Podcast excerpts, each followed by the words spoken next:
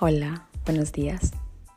Espero que te encuentres muy, muy bien y que disfrutes de mi compañía.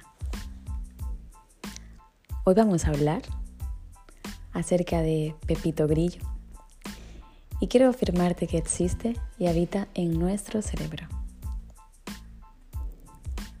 Estoy súper contenta de que estés aquí conmigo esta mañana y de que puedas escuchar y disfrutar atentamente de las cosas que te voy a contar. ¿Te acuerdas el cuento de Pinocho? Este niño de madera siempre le acompañaba a un personaje aún más singular e interesante desde el punto de vista psicológico, Pepito Grillo, que asumía las veces de su conciencia indicándole cuál era la mejor decisión y reprendiéndole cuando se equivocaba. En realidad, la idea de que todos tenemos un pepito grillo es mucho más antigua. En la cultura popular, tan rica en metáforas y alegorias, siempre se ha representado la conciencia como un pequeño ángel que nos susurraba al oído para ayudarnos a emprender un buen camino, o como contraparte, también hallamos a un diablillo que nos tienta. ¿Se trata de una elaborada fantasía o esa idea tiene una base real en nuestro cerebro? Investigadores de la Universidad de Oxford están convencidos de que Pepito Grillo existe. Se encuentra en nuestra corteza prefrontal anterior y es exclusivo de los seres humanos. En uno de los experimentos, los investigadores entrenaron a las personas para que se familiarizasen con el camino de un laberinto virtual. Después escanearon sus cerebros mientras los participantes recorrían el laberinto.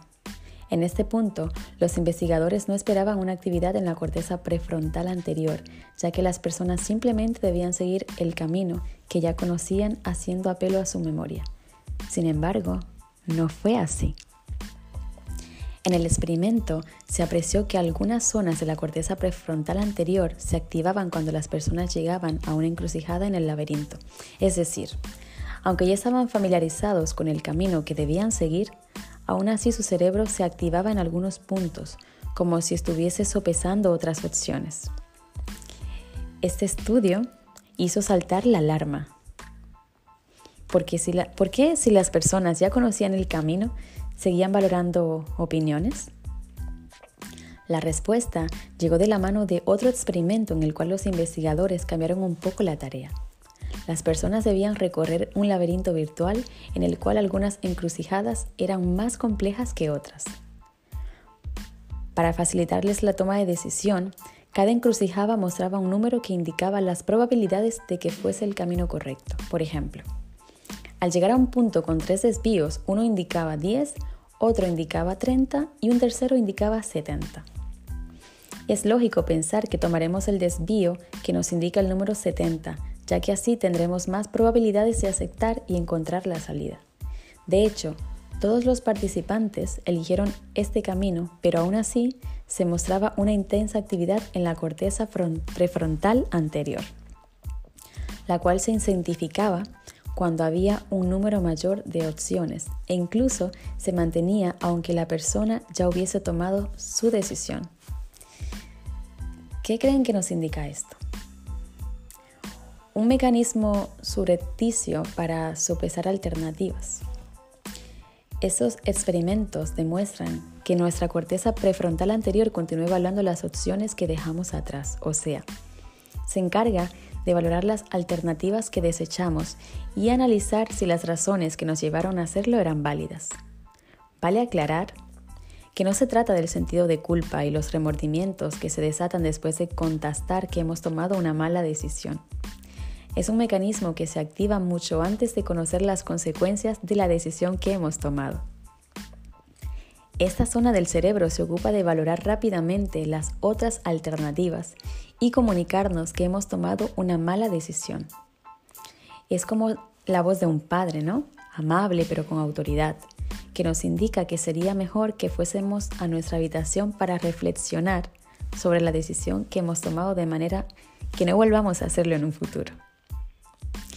Se trata de un gran descubrimiento porque tradicionalmente se ha pensado que el proceso de toma de decisiones sigue un camino más lineal, es decir, Creíamos que nuestro cerebro evaluaba todas las alternativas, sopesando pros y contras, tanto desde el punto de vista lógico como emocional, y que entonces elegía una alternativa después y solo como las consecuencias no eran las esperadas, nos veríamos obligados a volver atrás y analizar otras opciones. Sin embargo, según los investigadores, nuestro cerebro se da cuenta de que hemos tomado la mejor decisión antes de que lleguen las consecuencias, ya que éste continuaría buscando alternativas mejores y después nos las hace saber. En práctica, nuestra corteza prefrontal anterior continúa evaluando las opciones alternativas, como si éstas hubiesen quedado en suspenso.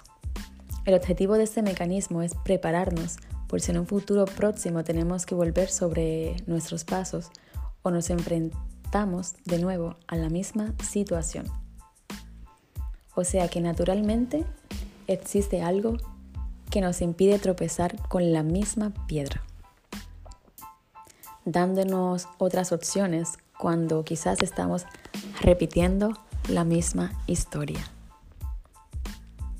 Interesante, Pepito Grillo. Quiere, quiere decir que entonces tenemos ese pequeño angelito y ese pequeño diablito que discuten entre ellos dentro de nosotros y nos ayudan a tomar el camino correcto o incorrecto. Muchísimas gracias por haber estado conmigo. Espero que tengas un excelente día. Deseo que estés disfrutando en esos momentos de la vida y que si por cosas de la vida causalidades y casualidades del destino, lo estás pasando mal, que sepas que mientras estamos vivos, todo tiene solución y que está en tus manos apostar por ser feliz o por tener una vida infeliz.